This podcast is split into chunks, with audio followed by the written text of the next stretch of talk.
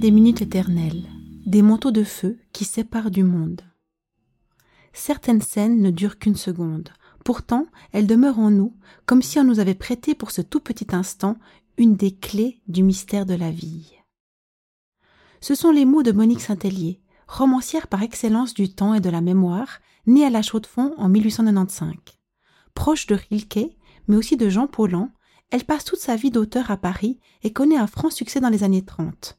Son œuvre littéraire nous plonge dans un univers disparu, où les jeunes filles de 20 ans vont au bal en escarpins dorés à bord d'une calèche et vivent dans des demeures aristocratiques où d'anciennes familles au passé prestigieux essayent de survivre. Son œuvre tombe dans l'oubli dans les années 50, avant d'être redécouverte en Suisse romande dans les années 80, au moment où ses manuscrits rejoignent l'Université de Lausanne. Ces romans seront alors réédités régulièrement et feront l'objet d'études universitaires. Une édition de son journal, inédit, de 1940 à 1948, vient d'ailleurs d'être éditée dans un coffret de 18 volumes aux éditions de l'Air. La particularité de cette autrice est qu'à partir de l'âge de 25 ans, sa santé se dégrade. Elle se trouve aux prises avec des maux divers difficiles à cerner. Il s'agit peut-être d'une maladie dégénérative comme la sclérose en plaques. Et elle est condamnée, petit à petit, à vivre à l'ité. Elle a 32 ans. Dépendante des autres, contrainte à vivre dans l'espace clos de son appartement parisien, elle abandonnera la peinture, sa vocation première, et trouvera dans l'écriture une échappatoire à son quotidien. Par le monde imaginaire et sensoriel très riche qu'elle va créer, elle essaye d'avoir accès à cette vie chaude et active qui lui échappe. L'œuvre de sa vie, qui restera inachevée, est ce qu'on appelle le cycle des Aléracs. C'est une ample chronique tournée vers le passé qui met en scène des personnages avec au centre la famille Alérac, dont les destins se croisent et se répètent. Il y a Bois mort et Le Cavalier de paille, publié en 34 et 36 chez Grasset.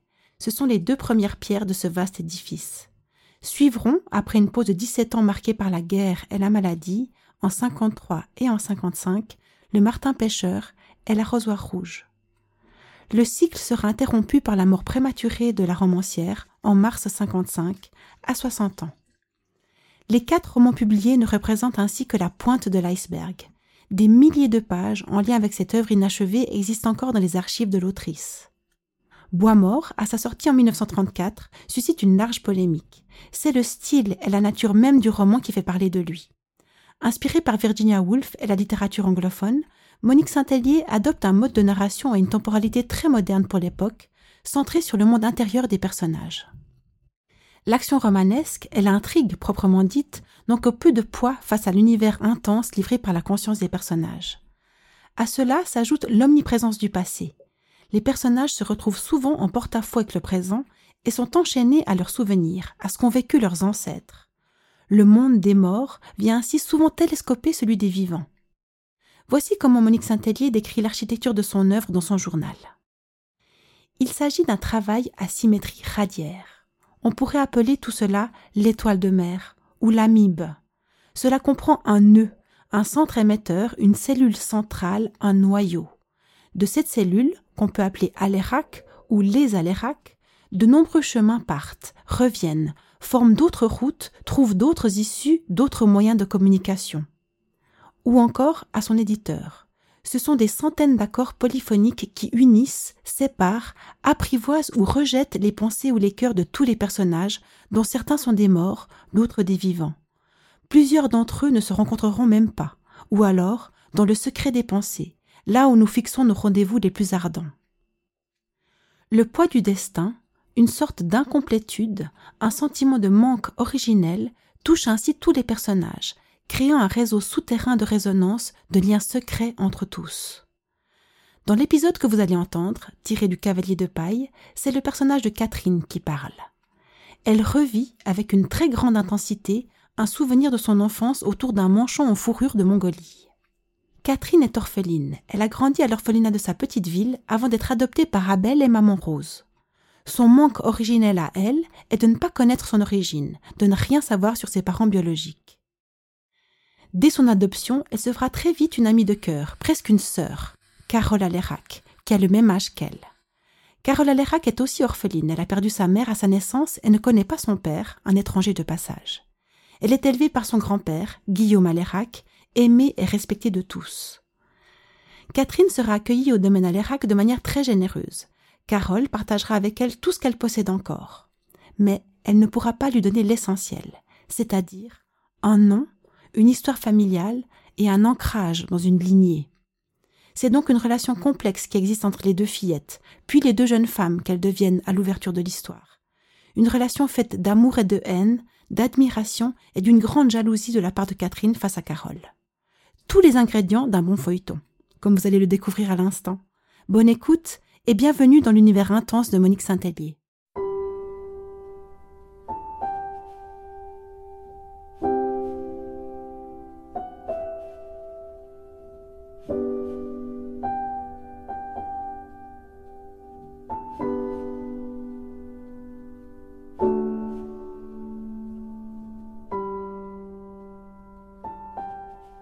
La première fois que Catherine avait vu Balani, elle ne savait pas que c'était Balani.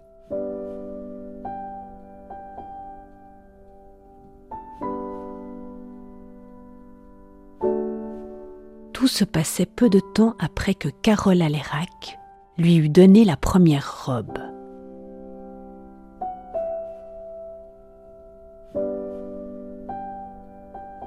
Elle avait huit ans lui avait dit d'aller jouer au domaine des Alérac.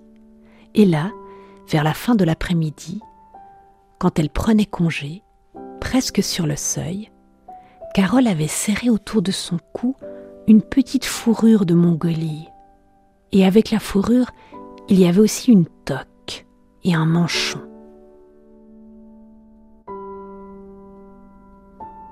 D'abord, elle avait été si heureuse. Il y avait un peu de vent. Contre sa joue, les poils de la Mongolie se levaient, la touchaient, et tout le long de l'allée, c'était une joie. Son cœur battait dans le manchon. Très vite, son menton avait pris le tic de s'enfoncer dans la chaleur du tour de cou, de râper la petite agrafe d'acier. Elle adorait cette sensation et aussi cette humidité qui venait dans ses mains parce qu'elle les tenait serrées, dans une maison de peau.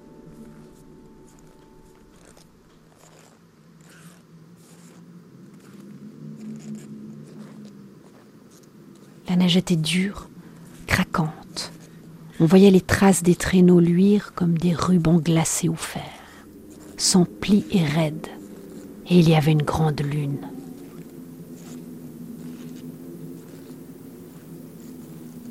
Elle avait longé le mur des aléracs passer devant la fenêtre de mademoiselle Huguenin.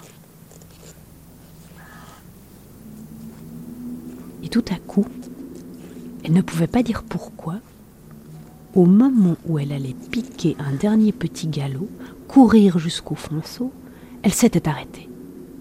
Mais comme si on l'arrêtait de force. Et sa joie aussi s'était arrêtée.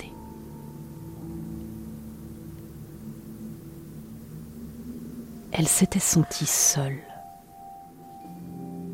Seule comme un arbre, seule comme une niche à chien quand le chien est parti. Elle voyait la grande lune plate, les haies, la terre toute blanche. Elle ne savait pas ce que c'était que la détresse, mais elle avait sorti ses petites mains du manchon. Elle les tenait écarquillées dans le froid et elle criait Maman Maman Et sa voix retombait sur ses dents.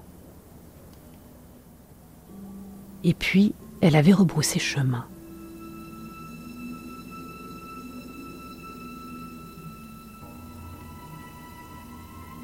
Elle ne voulait pas revoir maman Rose, pas revoir Abel cette fausse mère et ce faux père.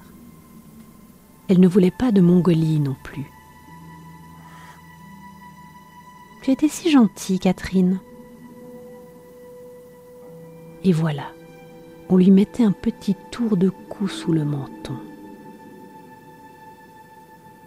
Elle ne voulait rien.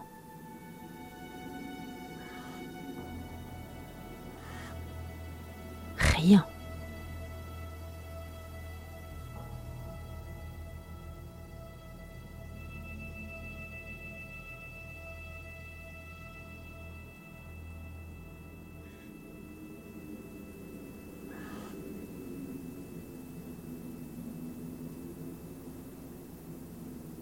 Elle avait tourné le dos à la lune. Elle courait, courait, les haies couraient avec elle, la neige, le ciel.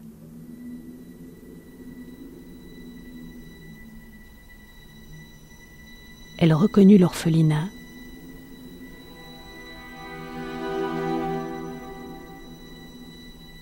faillit s'asseoir sur les marches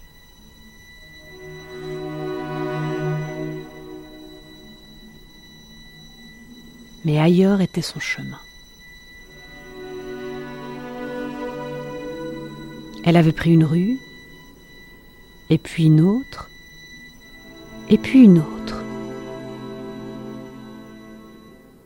Et tout à coup, une grande usine pleine de lumière s'était dressée.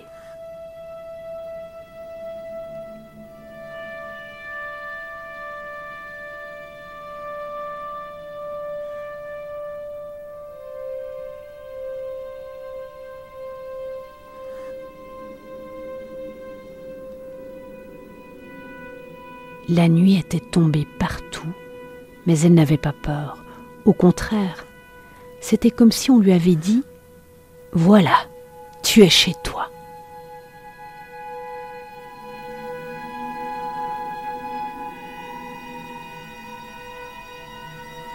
Elle se souvenait combien le perron était large, et de chaque côté du perron, il y avait des fenêtres longues et peu hautes, avec des soubassements de ciment. On pouvait s'y asseoir, regarder comment les gens travaillaient dans les sous-sols.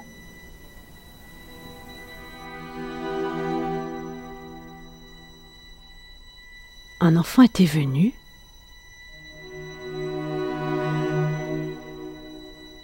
Ils étaient restés coude à coude.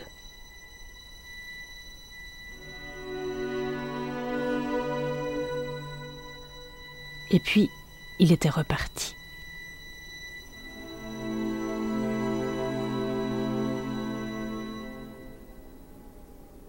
dans la fabrique, c'était extraordinaire. On voyait des mains, des épaules, des têtes de femmes avec autour des cheveux, des mouchoirs et devant elles des boîtiers d'or qu'elles frottaient avec une poussière rouge.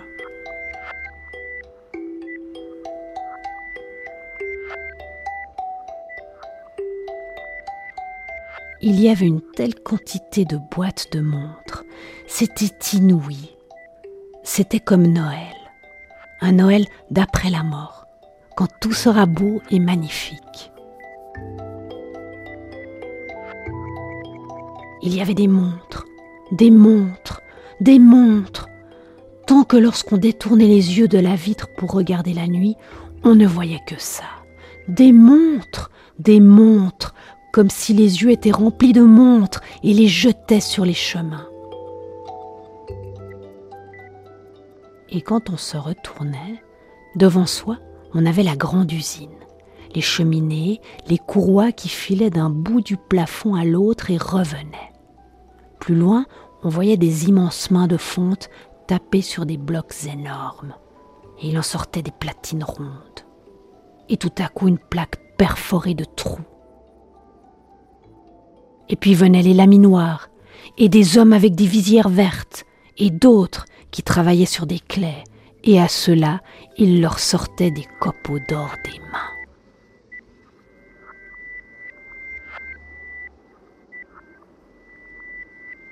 Elle regardait, elle regardait.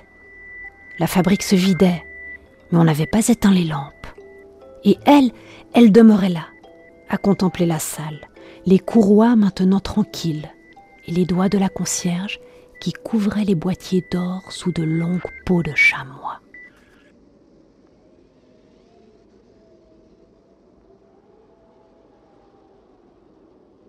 La nuit, maintenant, était une maison sans porte et sans fenêtre.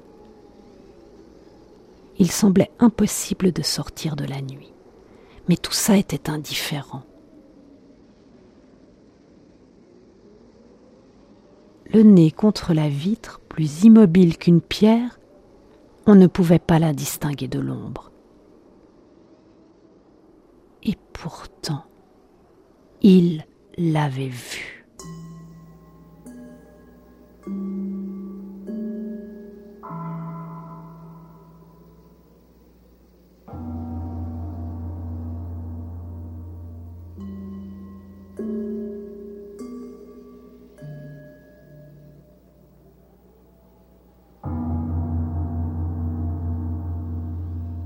Il descendait les marches du perron.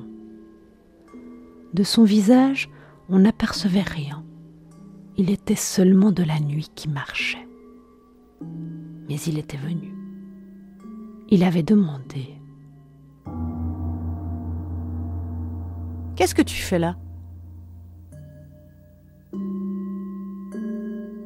Cette voix, encore maintenant, encore maintenant.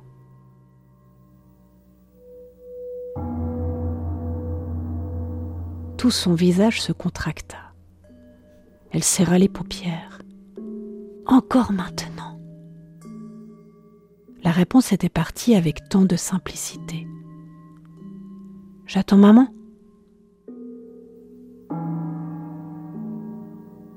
Il s'en était allé. Elle avait vu son dos, encore un peu l'épaule. Les lampes des sous-sols éclairaient ses genoux, le bas de ses mains. Et puis, elle n'avait plus rien vu.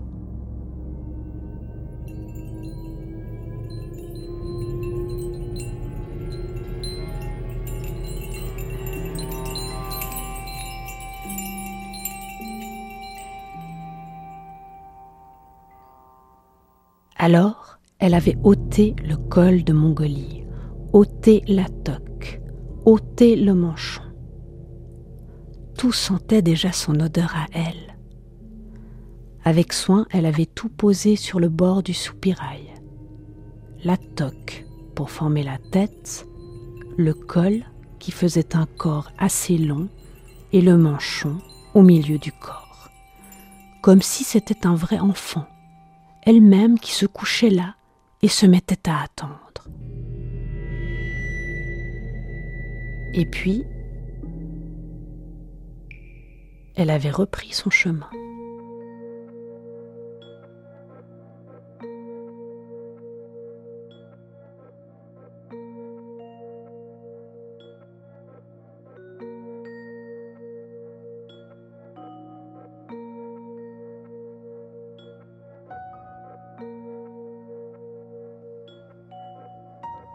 Le lendemain, elle était revenue.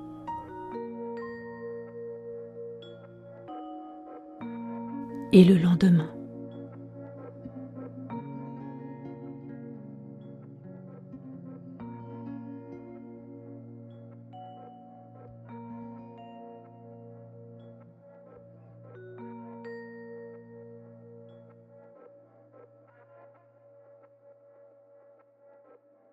Et le jour suivant, Carole Alérac était à goûter chez Maman Rose.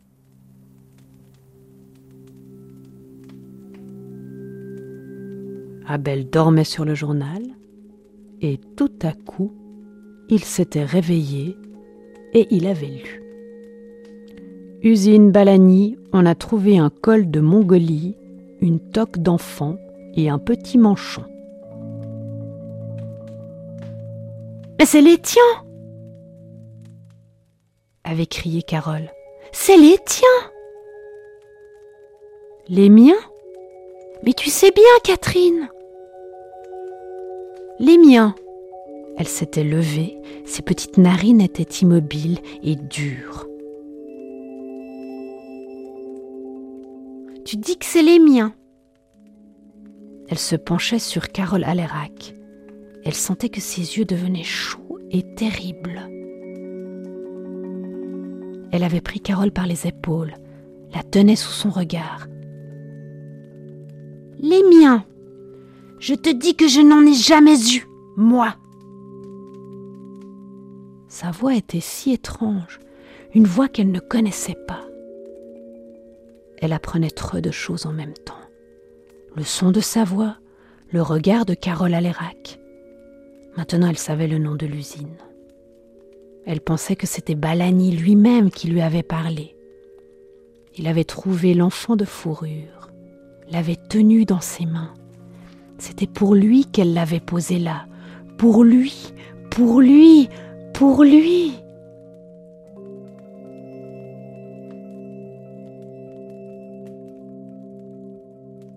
Elle lui aurait tout donné. N'importe quoi, même cette peur qui lui vidait le ventre quand la dernière lampe éteinte, elle se retrouvait seule et que ses pieds paraissaient si petits pour un si long chemin. Et maintenant qu'il avait tenu l'enfant de fourrure, maintenant que l'enfant de fourrure était près de lui, on irait le lui reprendre. Et ça parce que Carole Alérac criait qu'elle lui avait donné un manchon. Je te dis que je n'en ai pas. De nouveau sa voix monte, cette fois aiguë et tellement haute. Alors elle avait vu les yeux de Carole Alérac devenir troubles, son corps céder, comme si on avait posé sur sa tête un chapeau trop lourd.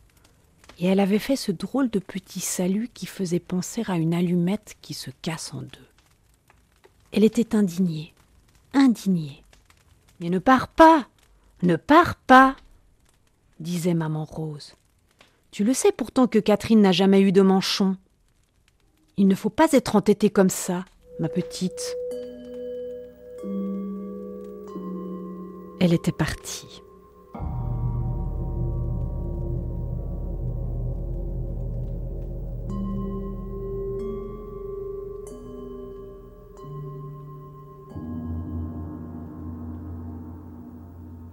C'était la première fois qu'elle était seule sur les routes. Et c'était bien fait.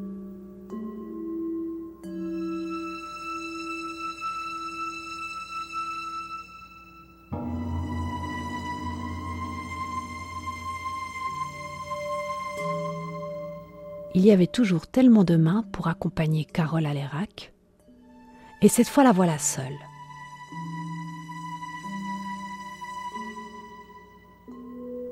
Et maintenant elle monte entre les haies.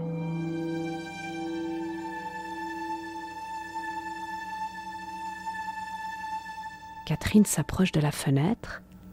Elle espère qu'il y aura aussi une grande lune plate pour lui faire peur, et qu'elle se sentira seule, et qu'elle aussi elle s'arrêtera et qu'elle criera Maman Maman Mais il n'y a pas de lune, et ce n'est pas si tard.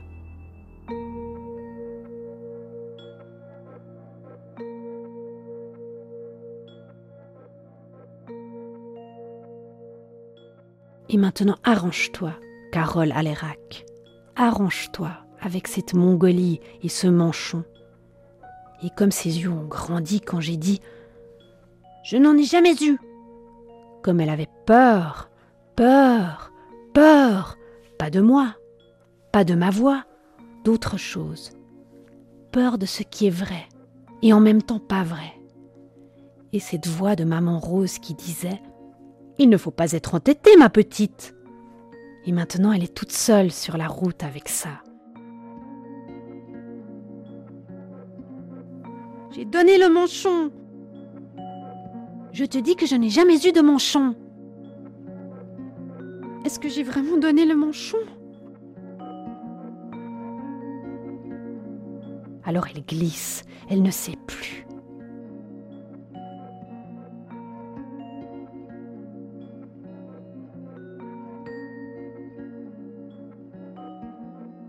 Catherine rit, toute seule. Elle voit la fourrure, la toque l'immense usine, la nuit sur elle. Personne ne sait. C'est sa part. Elle aussi, elle a une part. Elle rit, elle rit. Et maman Rose Mais pourquoi ris-tu ainsi? Qu'est-ce que tu as? Alors elle se tait.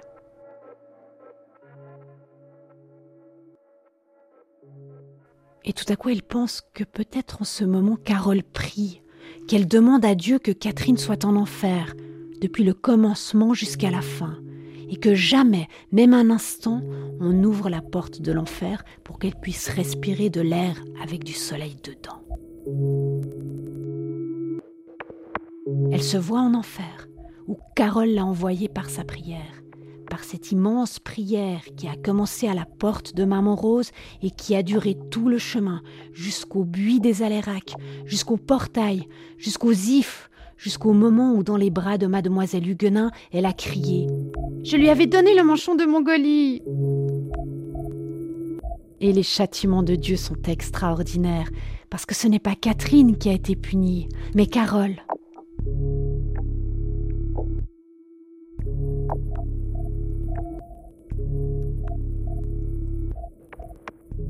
Elle a été malade, tout le temps, à parler d'une fourrure et d'un manchon. Et maman Rose Vois-tu, Abel, elle avait déjà la fièvre quand elle était ici. C'est pour ça qu'elle a raconté cette histoire de manchon.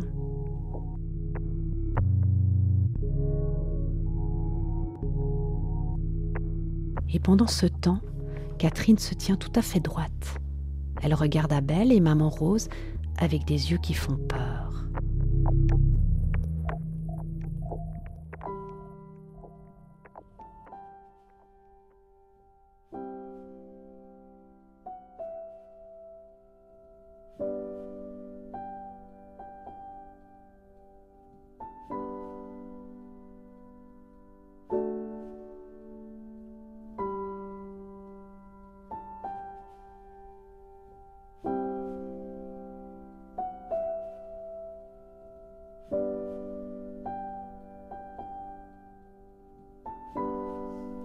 Si Carole Alérac a découvert le monde clos et serré du mensonge, elle aussi, elle a découvert quelque chose. Elle avait jeté son mensonge n'importe comment, comme une pierre contre un chien. Quand on jette une pierre, il ne reste rien dans les mains. Mais quand on jette un mensonge, il reste quelque chose de dur, de si solide qu'on peut monter dessus. Alors on voit des choses nouvelles. C'est comme si on avait beaucoup grandi. Son premier mensonge. Lentement, elle en fit le tour, comme s'il était vraiment un bloc de pierre. Son expression était extraordinairement songeuse. Il en était venu d'autres depuis, des quantités, mais qui n'avaient pas l'importance de celui-là. C'était pour Balani qu'elle avait menti, comme elle avait inventé vite, trouvant tout de suite les mots qui convenaient, et sa voix comme une muraille, et Carole qui reculait devant.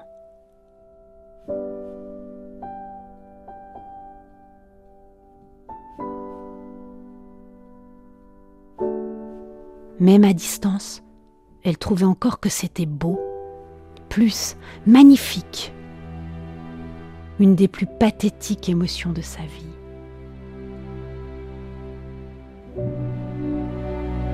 Balani. Balani.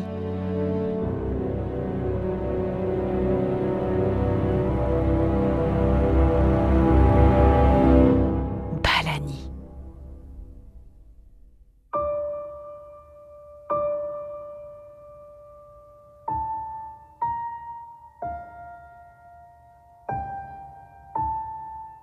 Le cavalier de paille Monique Saint-Hélier.